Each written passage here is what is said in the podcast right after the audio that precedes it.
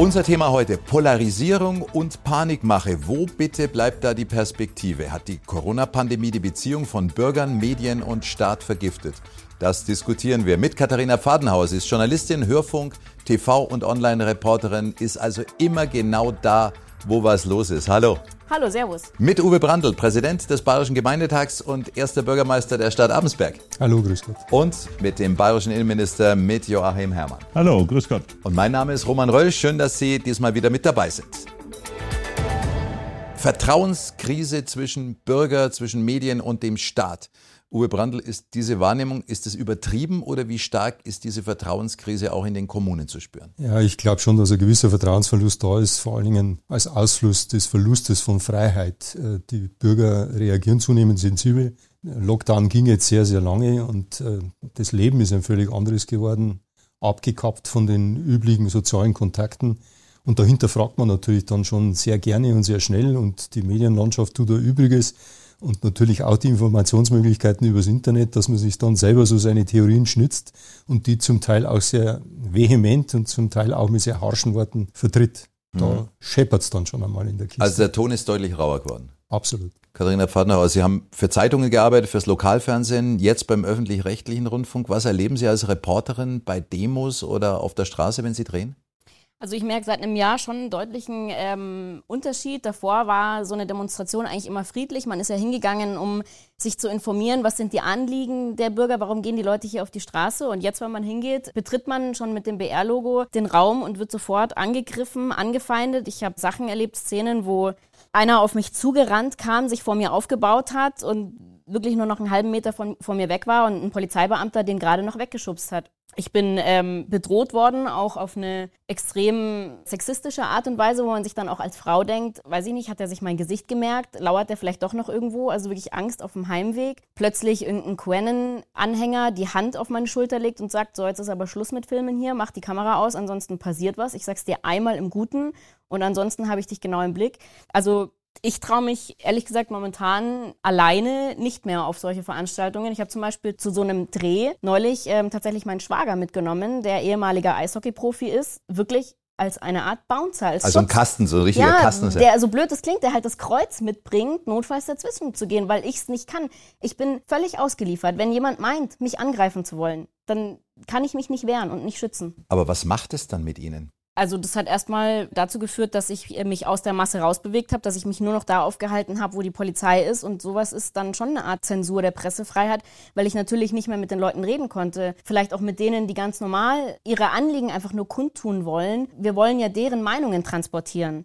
Wir wollen ja politische Diskussionen zugänglich machen für alle Leute und eben auch erzählen, wer ist da vor Ort, was wünschen die sich von der Politik? Und das war in dem Moment nicht mehr möglich. Herr Minister, sehen Sie die Pressefreiheit in Gefahr, wenn Sie so eine Erzählung hören? Nee, es ist offenkundig, dass es schon ein paar Leute gibt. Das ist sicherlich nicht die Mehrheit unserer Bevölkerung, aber es gibt schon ein paar, die mit ihren radikalen Vorstellungen versuchen, Pressefreiheit einzuschränken, weil sie einfach intolerant sind, weil ihnen nicht passt, dass da jemand auch vielleicht kritische Berichte sendet oder dass ihr eigenes Arbeiten kritisch kommentiert wird, egal in welcher Hinsicht und äh, die dann drangehen, ja, dann muss man äh, genau diese Presse, egal ob das jetzt also Zeitung ist oder Rundfunk oder Fernsehen oder wie auch immer, dann muss man die unter Druck setzen, äh, so nach dem Motto, das äh, will man sich nicht gefallen lassen. Und das ist natürlich schon auch für unsere Demokratie eine riesen Herausforderung, weil Demokratie erfordert eigentlich zwingend, unverzichtbar volle Pressefreiheit. Das ist die Grundlage letztendlich einer freiheitlichen Demokratie, dass es auch eine freie Presse gibt, weil nur auf, äh, in dieser Freiheit letztendlich auch eine freie Meinungsbildung äh, für alle Bürgerinnen und Bürger möglich ist. Und deshalb ist das schon auch dann nicht nur, da kann man nicht sagen, ja, sollen die Journalisten selber schauen, wie sie zurechtkommen, sondern das ist dann schon auch ein Angriff auf unsere rechtsstaatliche Demokratie, wenn jemand versucht, Presse einzuschüchtern und deren Freiheit in irgendeiner Weise einzuschränken. Herr Brandl, ist das ein Phänomen der Großstädte oder ist das überall so? Ich glaube, dass es in den Großstädten massierter auftritt, aber das äh, Grundpotenzial an entsprechenden Fehlverhaltensweisen, denke ich, gibt es überall. Und ich würde es auch nicht ganz gerne nur auf die Presse und auf die Meinungsäußerungsfreiheit der Presse beschränken wollen, sondern ich sehe schon, dass wir insgesamt einen Wandel in der demokratischen Auseinandersetzungskultur bekommen haben. Ich glaube, dass das ein schwelender Prozess ist, ist, dass der Bevölkerung insgesamt in einigen Teilen schon abhanden gekommen ist, dass Demokratie eben von dem Tolerieren anderer Meinungen lebt und vor allen Dingen auch von der vernünftigen Auseinandersetzung im Sinne des verzweifelten Versuchs, die beste Lösung für alle zu finden. Jetzt war es ja früher auf Bundesebene in der Politik, ich sag mal, eher ideologischer. Mhm. Auf lokaler Ebene, egal welche Farbe man hatte, man hat das Beste für den Ort versucht rauszukriegen. Es ging in der Regel immer um Sachthemen. Die Frage, ob ein Kindergarten gebaut wird oder nicht, ist keine Frage von Schwarz, Grün oder Rot. Aber mittlerweile ist auch da leider Gottes eine Kultur an die Oberfläche gekommen, die weniger im Sinn hat, das Bestmögliche zu erreichen, sondern die im Sinn hat, sich selber zu profilieren. Und da ist jedes Mittel recht. Es geht dann bis zur persönlichen Beleidigung. Hauptsache ist, dass man die Schlagzeile dominiert.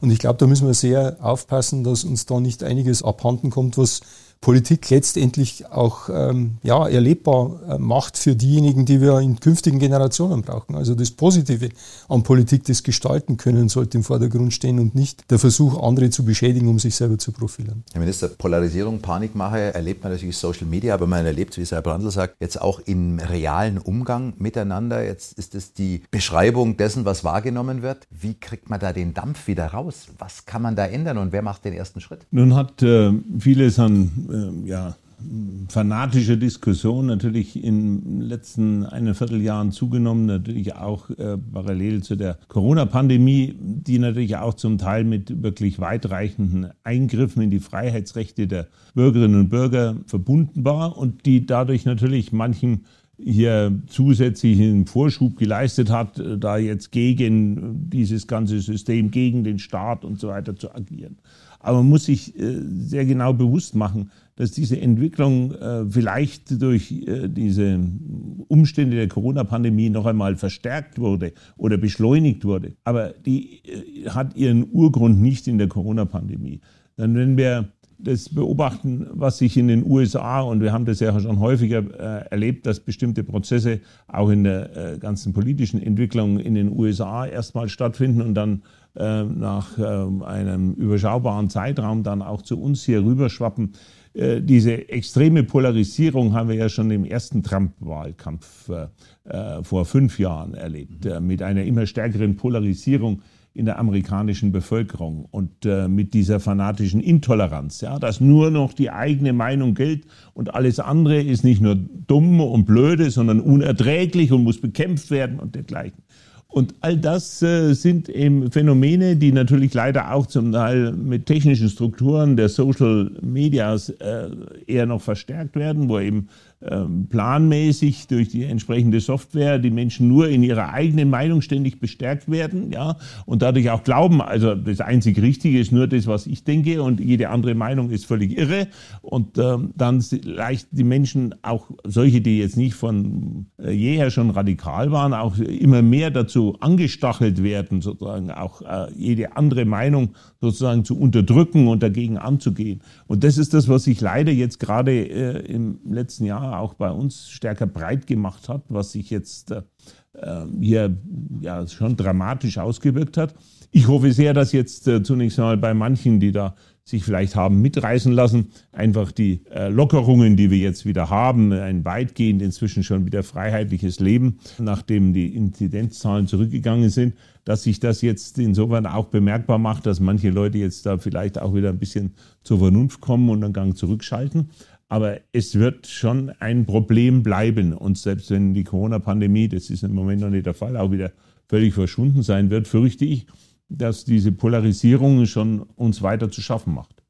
Polarisierung durch PR natürlich in den sozialen Netzwerken von den einzelnen Playern, aber auf der anderen Seite haben wir ja die Qualitätsmedien, also sowohl Zeitungen wie natürlich auch äh, Rundfunk, öffentlich-rechtlicher Rundfunk. Kathi, äh, haben Sie den Eindruck, dass die Qualitätsmedien immer ausgewogen genug berichtet haben, dass keiner den Medien etwas vorwerfen konnte? Also den Vorwurf müssen wir uns ja auch gefallen lassen, dass es eine gewisse Polarisierung gab und eine gewisse ähm, Personenbezogenheit. Ähm, Gerade eben diese Debatte zwischen den Virologen ähm, Drosten, Streeck, das war ja schon fast ein David gegen Goliath-Narrativ, was da geführt wurde. Ich glaube, im ersten Shutdown, da gab es vielleicht schon noch ich will jetzt nicht von einem Verlautbarungsjournalismus reden, aber natürlich musste man da erstmal erklären, was passiert hier, was ist das überhaupt für ein Virus. Man musste erstmal abwarten und das Ganze irgendwie medizinisch auch erläutern. Und das war auch für uns eine Herausforderung. Ich glaube, im, weiteren Verlauf ist es vielleicht schon so gewesen, dass es eine Verengung der Debatte gab. Also dass man zu sehr der Sichtweise der Virologen gefolgt ist, die ja auch wiederum eine sehr enge Sichtweise haben. Die nehmen ja nicht die gesellschaftlichen Kollateralschäden in den Blick, sondern berichten sozusagen nur aus der Sichtweise, was muss getan werden, um dieses Virus einzudämmen und nicht die ganzen ja, gesellschaftlichen Prozesse auch mit einbeziehen.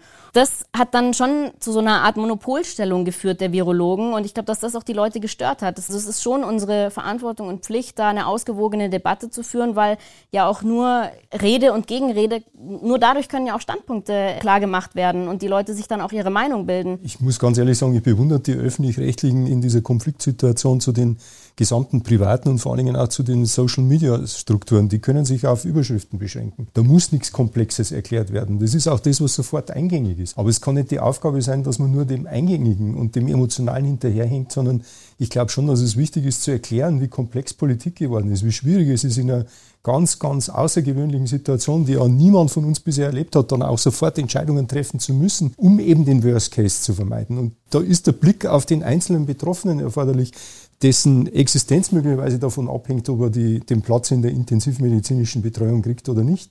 Und deshalb glaube ich, war das ganz notwendig, dass man gerade die Experten dazu nutzt, um diese Versachlichung herbeizuführen. Dass es nicht immer gelungen ist, weil man eben gegen andere anstimmt, die das auf der emotionalen Ebene lassen das hat sich leider Gottes erwiesen. Es ist halt eine extrem emotionale Diskussion, weil Klar. es einfach um die Gesundheit der Menschen geht. Natürlich. Und ich glaube, dass da auch viele der Verstand verlässt, weil man natürlich immer um seine Gesundheit kämpft. Das ist ja auch total nachvollziehbar. Das ist halt mit das Wichtigste, was es gibt. Haben Sie nicht den Eindruck gehabt, dass teilweise gar nicht um die Frage gegangen ist, ist meine eigene Gesundheit betroffen oder nur um die Frage gegangen ist? Also ich habe viele Debatten erlebt, wo ich äh, festgestellt habe, dass äh, es um die persönliche Einschränkung der eigenen Freiheit ging und dass man völlig ignoriert hat, dass man ja selber letztendlich möglicherweise die tickende Zeitbombe und der Multispreader für 100 andere ist, die um einen rum sind. Also dieses Sorgen um die anderen, das ist mir irgendwo momentan nicht so sehr aufgefallen, sondern mir ist in erster Linie aufgefallen, dass die Menschen das Selbstbetroffensein äh, absolut in den Mittelpunkt ihrer Überlegungen stellen. Also ich will nicht, dass ich eine Maske tragen muss. Ich will nicht geimpft werden. Dass das einen Effekt für andere hat. Dass möglicherweise der Schulbesuch deshalb möglich ist, weil ich selber einen Beitrag leiste, indem ich die Maske trage. Also das ist mir in der Diskussion, in der öffentlichen Diskussion bei den Menschen sehr, sehr zu kurz gekommen. Herr Minister, wurde da in der Kommunikation nach draußen auch am Anfang alles richtig gemacht und dann irgendwann mal nicht mehr? Weil am Anfang war ja die Zustimmung zur Exekutive unfassbar hoch. Irgendwann fing es an zu bröseln. Warum? Ich persönlich bin da immer sehr vorsichtig hier zu behaupten, es gab irgendwo eine Phase, wo wir alles richtig gemacht haben und dann hätte es begonnen, anders zu sein. Nein, äh, ich glaube eher im Anschluss an das, was Uwe Brandl gerade gesagt hat, wir hatten zunächst eine Phase, da haben alle Angst gehabt. Da hat jeder Angst gehabt um sein eigenes Überleben und hat deshalb viele Einschränkungen für richtig gehalten. Und dann sortierte sich das langsam also ja, die höchste Sterblichkeit ist bei den über 80-Jährigen. Die über 60-Jährigen sind auch noch besonders gefährdet. Dann setzt es sich immer mehr so durch, naja, also als 30-Jähriger äh, wird einem in der Regel, als 20-Jähriger wird einem in der Regel nichts passieren oder passiert einem nur sehr selten was. Und das hat natürlich automatisch, äh, das nehme ich überhaupt niemandem übel, emotional die Meinungen verändert und dann äh, hat sich das deutlich aufgesplittet in die Richtung, dass jemand äh, dann trotzdem gesagt hat, ja, aber ich könnte jemand anderen anstecken, auch wenn ich selber nicht krank werde, ich kann das Virus übertragen und deshalb leuchtet mir das ein, dass ich mich vorsichtig verhalten muss. Und andere haben äh, eben genau diese Solidarität nicht mehr so zeigen wollen, haben gesagt, wieso, wenn mir nichts passieren kann oder es sehr unwahrscheinlich ist, dass mir was passiert, äh, dass ich deswegen mein Leben einschränke, nur damit andere nicht infiziert werden, das wollten dann eben manche nicht mehr akzeptieren. Und das ist sicherlich nicht das alleinige Problem, aber das ist, glaube ich, schon eines der Probleme, weshalb das dann in dem weiteren Verlauf äh, dann auch äh, vor allen Dingen beim zweiten Lockdown schon die Meinungen sagen wir mal, etwas differenzierter wurden und es natürlich jetzt in diesem Frühjahr dann noch weiter auseinanderging. Trotzdem ist natürlich auch richtig, was Frau Fahrtenauer gesagt hat. Es ist äh, natürlich auch so, dass man bei der Abwägung, was ist an Einschränkung an Freiheitsrechten zumutbar, was kann verlangt werden und wo stoßen wir an Grenzen, da muss natürlich auch abgewogen werden. Und äh, es ist dann allein in der Tat die Meinung der Virologen, was ist äh, zum bestmöglichen Eingrenzen des Virus notwendig. Das kann nicht das alleinige Kriterium sein. Es ist, wenn es um Leib und Leben geht, natürlich ein ganz wichtiges. Aber man hat das ja gespürt, gerade wenn ich an, an die Angehörigen zum Beispiel von Menschen in äh, Pflegeheimen denke, äh, die dann zeitweilig überhaupt keinen Kontakt mehr zu ihren Angehörigen haben konnten, also keinen persönlichen, keine Besuchsmöglichkeit und dergleichen. Wo man zum Teil ja auch von den Alten, um deren Schutz es ging, selber hörte, ja, ein Leben, wo ich keinen meiner Familienangehörigen mehr persönlich sehen kann, ja, so ein Leben will ich eigentlich gar nicht führen. Was ist es dann noch wert, wenn ich nur sozusagen quasi allein in meinem Zimmer leben muss und darf meine Kinder, meine Enkel nicht mehr sehen. Da spürt man dann schon, wie man auch an Grenzen einer solchen Abwägung äh, stößt. Und ich glaube, es war notwendig und richtig, dass sich zum Beispiel auch Medien damit auseinandergesetzt haben, dass man dann unterschiedliche Meinungen dazu in der Tat auch äh, äh, entsprechend rüberbringt, dass Menschen wahrnehmen, dass das auch Medien ernst nehmen und dass man sich damit auseinandersetzt. Aber auf der anderen Seite, das liegt mir schon auch immer sehr am Herzen, es muss dann auch Dinge geben, ich sage mir immer etwas äh, plakativ, wenn einer sich auf die Straße stellt und sagt, er hat jetzt endlich erkannt, dass es doch so ist, dass die Sonne sich um die Erde dreht, dann muss es auch dem Bayerischen Rundfunk möglich sein zu sagen, Entschuldigung, also das ist jetzt so blöd, das müssen wir nicht senden. Ja. Auf der anderen Seite, wenn wir über Polarisierung sprechen, ist natürlich die Sprache in der Kommunikation auch pointierter geworden und irgendwann ist das Pointierte vielleicht so pointiert, dass es schon aufhetzen kann. Wenn ich zum Beispiel aus Politikermund höre, dass Kindern eingebläut wird, dass sie eine Gefahr sein können für Oma und Opa, dass die wegen ihnen sterben können oder die Behauptung, dass EM-Zuschauer im Stadion für Tote verantwortlich sein können. Also die Nomenklatura sollte schon weiß nicht, wie Sie es empfinden. Ja, ich finde das auch zu viel, tatsächlich. Ja, wie plakativ darf Politik sein in solchen Zusammenhängen? Ja, nun gut. Also ich meine schon, dass jedenfalls äh, die allermeisten Medien da doch eigentlich äh, sehr seriös und verantwortungsbewusst auch äh, berichten. Aber es ist natürlich auch klar, wenn bestimmte Äußerungen auch von äh, radikalen Gruppierungen im politischen Meinungsspektrum verbreitet werden oder wenn auch etwas im Deutschen Bundestag gesagt wird, dann muss natürlich äh, zumindest ein Mindestmaß darüber auch berichtet werden. Wenn es einen grundlegenden Meinungsunterschied gibt, wenn es äh, heftige Auseinandersetzungen gibt, wird das natürlich auch entsprechend rübergebracht. Und dann muss ich sagen, wenn Sie Medien das wiedergeben, was in der politischen Debatte zum Beispiel eines Parlaments entsprechend gesagt wird, dann sind ja auch nicht die Medien dafür verantwortlich, sondern dann sind die Abgeordneten zum Beispiel im Parlament dafür verantwortlich, wenn sie selbst zu einer gewissen Polarisierung beitragen. Ja? Und Herr Brandl, ist nicht nur bundesweit so, ist es, haben Sie vorher angedeutet, auch äh, in der Lokalpolitik so, dass man die Polarisierung sucht. In der Tat ist die Polarisierung mittlerweile ein Mittel, Politik zu betreiben. Und das löst kein Sachproblem, sondern das dient äh, des eigenen Profils, aber ansonsten ist es vielleicht in der Debatte nicht angebracht. Politiker suchen ihre eigene Profilierung. Die Frage ist jetzt allerdings, was macht die Presse?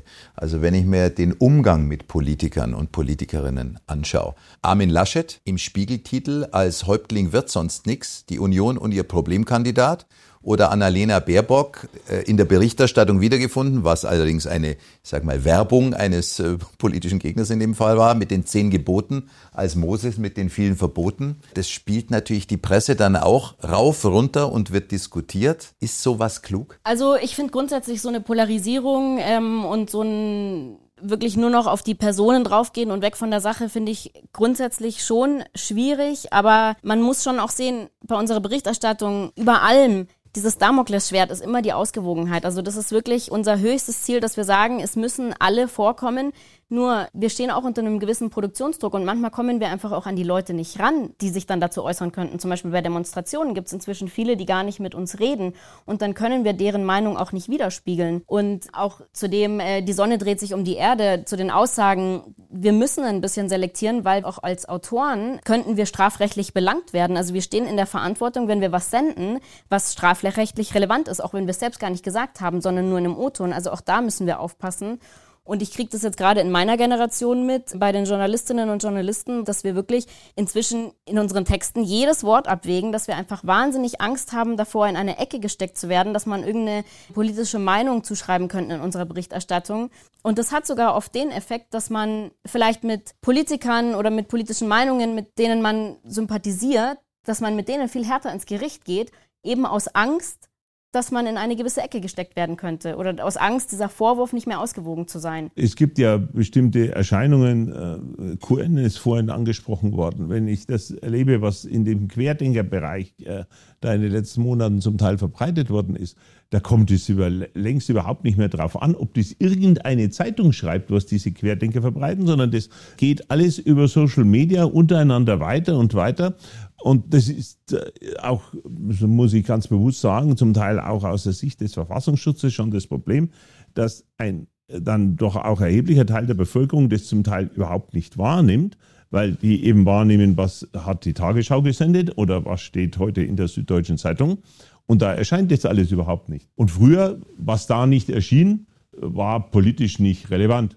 Inzwischen haben wir eine Entwicklung in den Social Medias, dass da schon in einem nennenswerten Teil der Bevölkerung Dinge verbreitet werden. Die spielen in den großen Medien ansonsten gar keine Rolle, aber sie wabern trotzdem in immer größere Teile der Gesellschaft und führen dort äh, zu solcher Intoleranz, führen auch zur Hetze. Das ist dann nicht die Mehrheit der Bevölkerung, aber wie wir an, auch an manchen Querdenker-Demos gesehen haben, es mobilisiert schon inzwischen so große Mengen an Bürgerinnen und Bürgern, wie wir das jedenfalls noch vor zehn Jahren vielleicht für völlig unvorstellbar gehalten haben. Was wir da im Fernsehen sehen, bei Querdenker-Demos zum Beispiel, diese aggressiven, von denen wir vorher gesprochen haben, welchen Teil so einer Demo machen die denn aus? Es ist eine geringe Anzahl, aber die haben halt ein sehr heftiges Auftreten. Die fallen halt extrem auf und die suchen auch gezielt die Nähe zu den Journalisten, um sie zu attackieren, anzugreifen, ihnen zu drohen, sie einzuschüchtern. Also das passiert. Ich bin da auf das Gelände gekommen und es hat keine fünf Minuten gedauert, dass es zu solchen Konfliktszenen gekommen ist. Wie sieht es denn in anderen Gruppierungen aus? Jetzt zum Beispiel als äh, Fußball wieder gespielt werden durfte.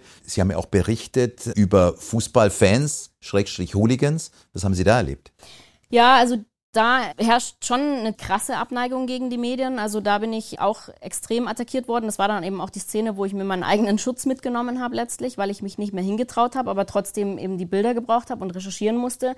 Und die versuchen wirklich unsere Arbeit letztlich zu torpedieren. Also die wollen nicht gefilmt werden, die wollen nicht, dass man berichtet. Auf der anderen Seite halten sie sich ja in der Öffentlichkeit auf und legen letztlich ganze Stadtviertel lahm. Ja, also es ist ja auch klar, dass man da drauf schaut. Auf der anderen Seite gibt es auch immer wieder Leute, mit denen man dann schon ins Gespräch kommt und da kommen dann so Vorwürfe von wegen, ich hole mir ja als Journalistin des öffentlich-rechtlichen jede Woche meinen Geldumschlag bei der Staatskanzlei ab, um dann eben adäquat zu berichten. Das waren junge Leute, Mitte 20, mit denen konnte ich ganz normal ähm, dann drüber reden und habe denen auch meine Arbeitsweise erklärt, dass das Ganze hier nicht so passiert. Ich weiß es nicht, warum die das denken. Adäquat ist nur das, was dem eigenen Gusto entspricht. Das ist eine Grundeinstellung, glaube ich. Und nachdem das eben der Versuch ist, objektiv zu berichten, entspricht es nicht dem Gusto der Betroffenen. Deshalb wird es abgelehnt und bei denen ist halt noch das Aggressionspotenzial zusätzlich da. Jetzt wenn wir mal davon ausgehen, dass es Einzelfälle sind oder ein paar mehr Einzelfälle. Wir haben Problemfans, wir haben ein Problem hier, wir haben ein Problem da. Wenn es so wenig ist, warum kriegen wir es dann nicht in den Griff? Das ist natürlich auch eine Geschichte, was viele Leute aufregt, sagen wir, Mensch, immer wieder dasselbe. Äh, um jetzt erstmal bei dem Beispiel des Fußballs einmal zu bleiben. Meine Überzeugung ist, mindestens 90 Prozent der Zuschauer in einem normalen Fußballstadion sind überhaupt kein Problem und kommen auch nie auf die Idee, die Fans des äh, anderen Vereins äh, tätlich anzugreifen oder sonst irgendwelche Straftaten zu begehen und dergleichen und würden auch nie Polizisten attackieren etc. Es ist eine kleine Minderheit. Aber klar ist jedenfalls, wie auch immer, überall dort, wo es in Gewalt umschlägt, da muss dieser Staat konsequent handeln. Da muss man deutlich machen, das ist das absolute Tabu. Und man kann sich noch so sehr rumstreiten, ob das in der Politik ist oder ob das im Sport ist. Und man kann noch so viel unterschiedlicher Meinung sein. Aber dort, wo das dann in persönliche Gewalt gegenüber anderen Menschen ausschlägt, da muss äh, natürlich einerseits mit einer klaren menschlichen Solidarität Stopp gesagt werden, aber da muss der Staat auch konsequent einschreiten. Jetzt haben wir, Herr Brandl, hatten wir ja auch in Kommunen die Problematik. Nach Corona hieß es ja, die Partyszene, Jugendliche äh, ziehen da marodierend durch die Städte und machen alles kaputt und sind komplett rücksichtslos. Jetzt hatten wir die Situation in Augsburg, wo die Oberbürgermeisterin ja auch ganz klar mal benannt hat, wer das ist dass das eben auch, wie beim Fußball, kleine, gewaltbereite Gruppen sind, die nicht zum Feiern dahin sind, sondern zum Krawall machen. Hat das Corona verschlimmert oder gab es das vorher vielleicht gar nicht? Also ich glaube, auch da ist Corona einfach ein Katalysator. Jetzt hat man die Rechtfertigung, sich aufzuführen weil man in der eigenen Freiheit beeinträchtigt wird. Und da zieht man natürlich sämtliche Register, weil beeinträchtigen tut ja der Staat, das anonyme Wesen, und dagegen protestieren wir. Und da ist jedes Mittel recht, da ist sogar Gewalt gerechtfertigt. Und ich glaube, es muss nochmal betont werden, das ist Gott sei Dank nur eine verschwindend geringe Menge an Menschen, aber die richten natürlich Übles an, weil alles, leider Gottes auch das negative Beispiel, immer Nachahmer findet und deshalb ist es völlig richtig, wenn gesagt wird, da muss man klare Grenzen aufzeigen. Da muss die Gesellschaft klare Grenzen aufzeigen, aber auch der Staat. Die großen Städte stärker betroffen oder erleben Sie das auch in kleineren Kommunen? Das gibt es in kleineren Kommunen auch, aber ich glaube trotzdem, dass in der Großstadt einfach eine völlig andere soziale Rahmenbedingung vorliegt und dort auch der, wie soll ich das sagen, der, die Sozialkontrolle vielleicht ein bisschen anders ausschaut. Da ist man anonymer. Bei uns in den kleineren Einheiten kennt jeder jeden. Wenn sich da einer daneben benimmt, dann wirken schon oft auch die kurierenden Kräfte der Gesamtgesellschaft so nach dem Motto, der hat sich am Wochenende fürchterlich daneben benommen. Mhm. Gibt es da einen Ansatz, wie kann man das ändern? Weil in dem Moment, wo natürlich größere Polizeikräfte dann auftreten, dann ist ja wieder ein Feindbild da. Das sind jetzt die Polizeibeamtinnen und Beamten, die dann kommen und uns beim Feiern überwachen. Ich glaube trotzdem, dass an einer gewissen Präsenz nichts vorbeigeht, sondern man muss da wirklich zeigen, es ist eine Grenze erreicht, wo der Staat auch sofort gefordert ist, tatsächlich diese Grenze auch durchzusetzen. Mhm. Und natürlich kommt, wie überall, egal was durchgesetzt wird, kommt sofort der große Shitstorm in Social Media. Der findet natürlich auch in gewissermaßen wieder äh, Niederschlag in der normalen Berichterstattung. Wie geht man mit sowas am besten um? Ich meine, ich erlebe den Shitstorm auch. Ich kriege auch E-Mails, ähm, wo dann drin steht, ich verklage sie vor dem Europäischen Gerichtshof für Menschenrechte, weil sie es gewagt haben, über Abtreibungen zu schreiben und so weiter. Also es, ich habe schon eine Zeit gehabt, wo ich sehr damit gerungen habe, weil man als Autor dann ja für seine Berichterstattung verantwortlich ist und letztlich dann halt am Ende auch ganz allein da steht und diesen Sturm aushalten muss. Und ich bin schon so, dass ich jedem eigentlich zurückschreibe, der mir schreibt, dass ich mir auch Kommentare zu einem Teil durchlese, aber auch da muss man natürlich selektieren. Also manche Kommentare löschen wir auch einfach, damit es auch nicht zu diesem Effekt kommt, dass andere, dass diese Hemmschwelle so sinkt, dass andere sehen, ah, okay, was der schreibt, so ungefähr, so kann ich jetzt auch formulieren.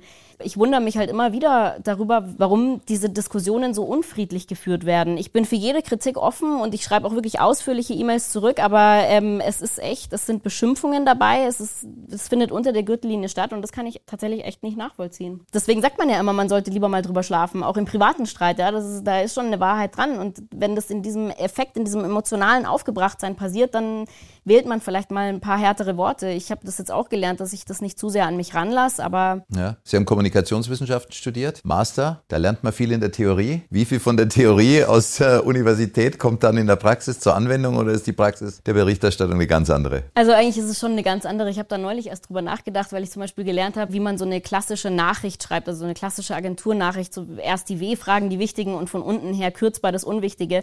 Und dann ist mir eben aufgefallen, das ist eigentlich das Einzige, was ich tatsächlich umsetze. Weil alles andere hat wirklich, was ich in der Theorie lerne, mit der Praxis überhaupt nichts zu tun es ist, ich habe es vorhin schon angesprochen, ähm, auch wir haben einen gewissen Produktionsdruck und vor allem haben wir einen Druck, es auch eben allen recht zu machen. Und das unterscheidet uns ja auch von privaten Blogs, dass wir eine Sorgfaltspflicht haben. Ja, es gibt einen Ehrenkodex, an den wir uns halten und dazu gehört zum Beispiel auch, dass wir denjenigen, der beschuldigt wird, ja, oder wenn jetzt die Staatsregierung angegriffen wird durch die Opposition, dass wir diese Leute zu Wort kommen lassen und sich verteidigen lassen. Und das ist total wichtig eigentlich. Und ähm, aber jetzt eben Theorie und Praxis, ja, also man versucht ja auch immer Betroffene zu finden, die eben wirklich ihr Problem schildern, weil man es eben nah am Menschen machen will und das ist total schwierig geworden, da Leute zu finden, weil eine Abneigung gegen die Medien da ist und ganz viele sagen, nee, mit den Medien wollen wir nicht sprechen. Wie ist denn die Lage in den Regionalparlamenten? Geht man da freundschaftlich noch aus einer Stadtratssitzung oder gibt es da auch so die tiefen Gräben? Das ist sicher nicht überall gleich. Ich denke schon, dass es in den überwiegenden Fällen so ist, dass man sich zwar fetzt, aber dann auch schon gemütlich auf eine halbe Bier geht. Aber ich möchte äh, nicht in Abrede stellen, dass es durchaus auch äh, Situationen gibt, die ich auch selber schon erlebt habe, wo die Gräben dann so tief sind, dass man sich jenseits der Sitzung am liebsten nicht mehr begegnet. Mhm. Es hat sich was verändert und ich glaube, das ist auch unsere Aufgabe, da dran zu arbeiten, wieder dahin zu kommen, wo wir waren. Wir brauchen eine Auseinandersetzung in der Demokratie.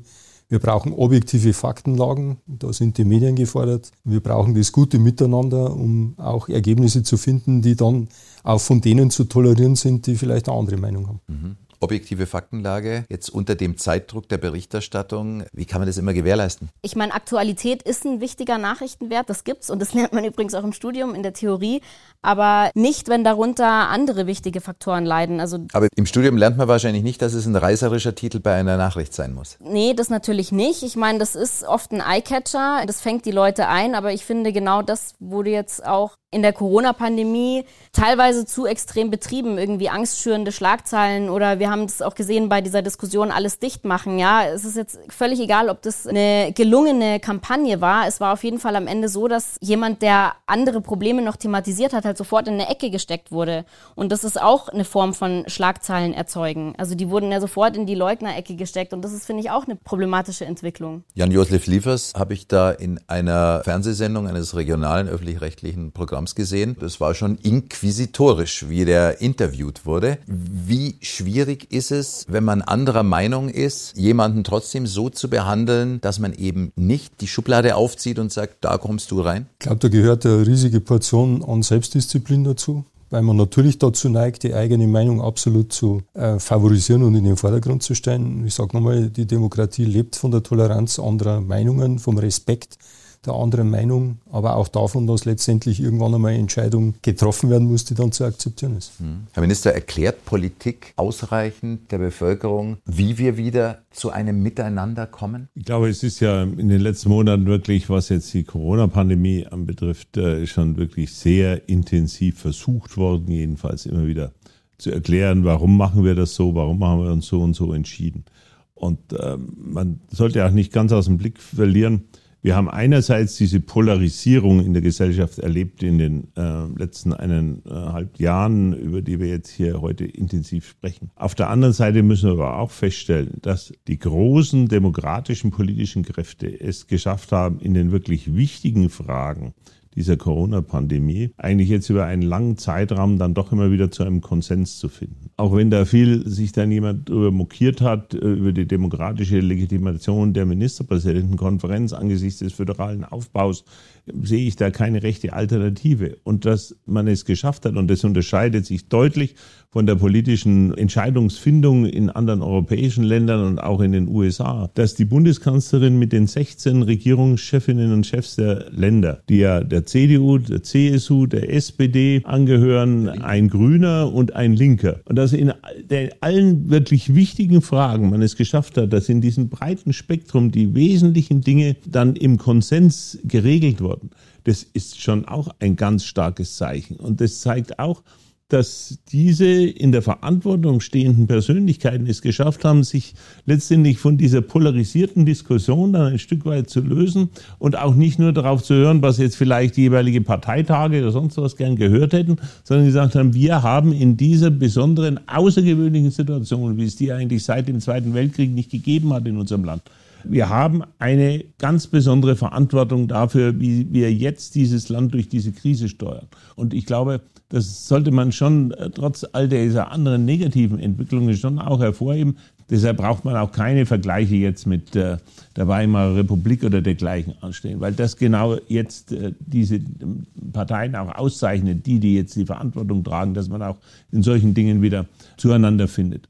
Und das andere, das würde ich nur noch mal unterstreichen. Frau Faden hat, hat vorhin darauf hingewiesen, dass es eben zu ihrem Berufsethos auch gehört, wenn jemand einen anderen attackiert und Vorwürfe erhebt, dass dann in der Tat dem anderen auch Gelegenheit geben wird zur Gegenstellungnahme. Was hat er zu diesen Vorwürfen zu sagen? Das nicht einfach so im Raum stehen lässt. Das ist ja letztendlich auch übrigens ein Rechtsgrundsatz. Äh, die alten Lateiner, die alten Römer haben da gesagt, audiatur et altera pars. Es muss auch immer der andere Teil gehört werden. Das hat man schon vor 2000 Jahren als einen wesentlichen Gerechtigkeitsgrundsatz erkannt. Und dass wir das heute eben auch äh, so leben. Und das unterscheidet eben Medien mit einem gewissen Ethos in ihrer Berichterstattung von dem, was eben leider teilweise in den sogenannten Social Medias unterwegs ist. Und da fehlt dann genau dieser Aspekt. Da wird nur die eine polarisierte Meinung fanatisch vertreten und es gibt keinerlei Möglichkeit, dass eine Alternative auch dargestellt wird, dass eine Gegenmeinung dargestellt wird. Und das ist die eigentliche Gefahr für in unserer demokratischen Entwicklung. Wir müssen das schaffen und das geht aber jeden Einzelnen von uns an. Erkennen, Ja, ich darf meinen eigenen Standpunkt haben, aber ich muss noch fähig sein, einem anderen zuzuhören, in der eigenen Familie, den Nachbarn, was auch immer, wahrzunehmen, dass es auch Menschen gibt, die eine andere Meinung vertreten.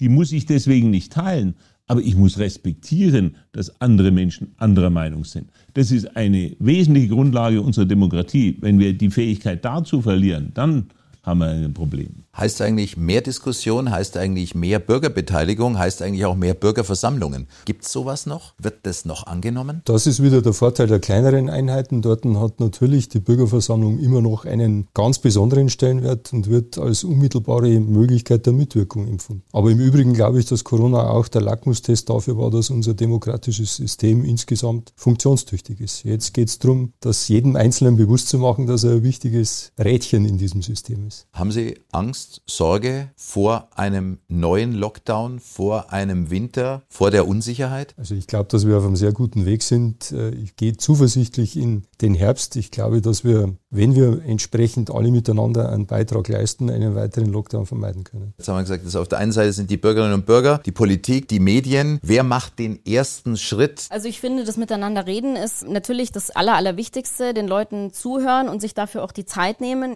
auch mal beim Thema bleiben und den Leuten länger zuhören und auch an dem Thema dranbleiben. Das finde ich ist wahnsinnig wichtig, dass man keine Pauschalisierungen anstellt und ich finde immer, es muss einfach auch die richtige Mischung sein zwischen irgendwie eine Empathie, aber trotzdem auch eine Konfrontation stattfinden. Was wünschen Sie sich als Journalistin vom Minister, vom Staat? Also ich hatte es ja vorhin schon angesprochen, ähm, auch die Journalistenverbände, die überlegen ja schon, ob es nicht irgendwelche Schutzkonzepte gibt oder ob das nicht zumindest mitbedacht wird. Ich habe auch mit der Pressestelle der Polizei telefoniert und die haben gesagt, na ja, klar, rufen Sie vorher an. Aber bei mir ist es tatsächlich so, dass ich mich nicht mehr traue, auf solche Veranstaltungen zu gehen, einfach weil ich so ausgeliefert bin. Nein, also es leuchtet mir auch völlig ein und das ist aber natürlich auch jetzt für die Polizei eine völlig neue Herausforderung. Bislang war das ja eher so, dass häufig äh, Journalisten vor allen Dingen kritisch über den Polizeieinsatz berichtet haben und dass, äh, wenn die Journalisten äh, über eine Veranstaltung, über eine Demo oder was auch immer berichtet haben, dass sie Gefahr liefen, von den Teilnehmern der Demo sozusagen angegriffen zu werden. Äh, ist nicht so, dass es noch nie vorgekommen ist, aber das war wirklich äh, die letzten 30, 40 Jahre äh, der äh, absolute Ausnahmefall. Und äh, wenn wir jetzt da eine neue Herausforderung haben und es in der Tat so ist, dass hier planmäßig Journalisten an der Ausübung ihrer Berichterstattung und so weiter gehindert werden sollen, dann ist es auch Aufgabe der Polizei, sie da zu schützen und äh, sozusagen die Rahmenbedingungen dafür zu schaffen, dass freie Journalisten äh, ihr das Recht auf äh, ihren Beruf und das Recht auf freie Meinungsäußerung, auf freie Presseberichterstattung tatsächlich wahrnehmen können. Und daran arbeiten wir jetzt auch in der bayerischen Polizei, genau solche Einsätze klug so zu handeln, ohne dass deswegen sich jetzt äh, einerseits die Journalisten mit dem identifizieren müssen, was die Polizei macht und umgekehrt die Polizei sich identifizieren muss mit dem, was äh, die Berichterstattung ist. Mhm. Herr Brandl, was war für Sie das Schlimmste in der Corona-Zeit, was Sie sich wünschen, was anders werden müsste, auch Unterstützung vielleicht äh, von Staatsregierung, von der Politik? Also ich habe das sehr gut gefunden, dass auf äh, Bundesebene die Länder mit eingebunden worden sind in bestimmte Entscheidungsfindungsprozesse. Ich hätte mir ehrlich gesagt gewünscht, nachdem die kommunale Ebene in vielen Bereichen auch mit der Umsetzung beaufschlagt ist, dass auch möglicherweise die kommunale Ebene unmittelbarer beteiligt ist an den Entscheidungsfindungsprozessen. Da glaube ich, wäre es ähm, noch produktiver und sinnvoller gewesen, auch diese Ebene mit einzubinden. Spannende Runde, Herr Minister. Wie haben Sie es empfunden? Input von Presse und äh, von den Kommunen? Ich bin sehr dankbar über das, sowohl was Frau Pfadnauer aus ihrem journalistischen Alltag berichtet hat, wie auch äh, ja, von Uwe Brandl. Ja, ich nehme das ja nun auch äh, täglich selbst so wahr. Ich bin auch Medien Konsument. Ich schaue auch jeden Tag in den Fernseher rein, was wird da berichtet, wie wird das kommentiert und dergleichen. Und mit unseren Kommunalpolitikern bin ich natürlich auch da und in Kontakt. Wir hatten eine außergewöhnliche Situation, weil zum Teil auch natürlich unter einem unheimlich hohen Zeitdruck, wie es sonst auch nicht üblich ist, entschieden werden musste. Wir haben für viele andere Entscheidungen ja immer lange äh, Beteiligungsprozesse, wo auch bevor ein Gesetz verabschiedet wird, natürlich da auch eine Anhörung auch der kommunalen Spitzenverbände beispielsweise stattfindet. Und so war leider natürlich in den letzten eineinhalb Jahren vielfach überhaupt nicht mehr die Zeit dazu, sondern da musste innerhalb äh, zum Teil von wenigen Stunden entschieden werden, wie machen wir das jetzt ab morgen. Insofern kann ich auch diese kritischen Anmerkungen von Uwe Brandl gut verstehen.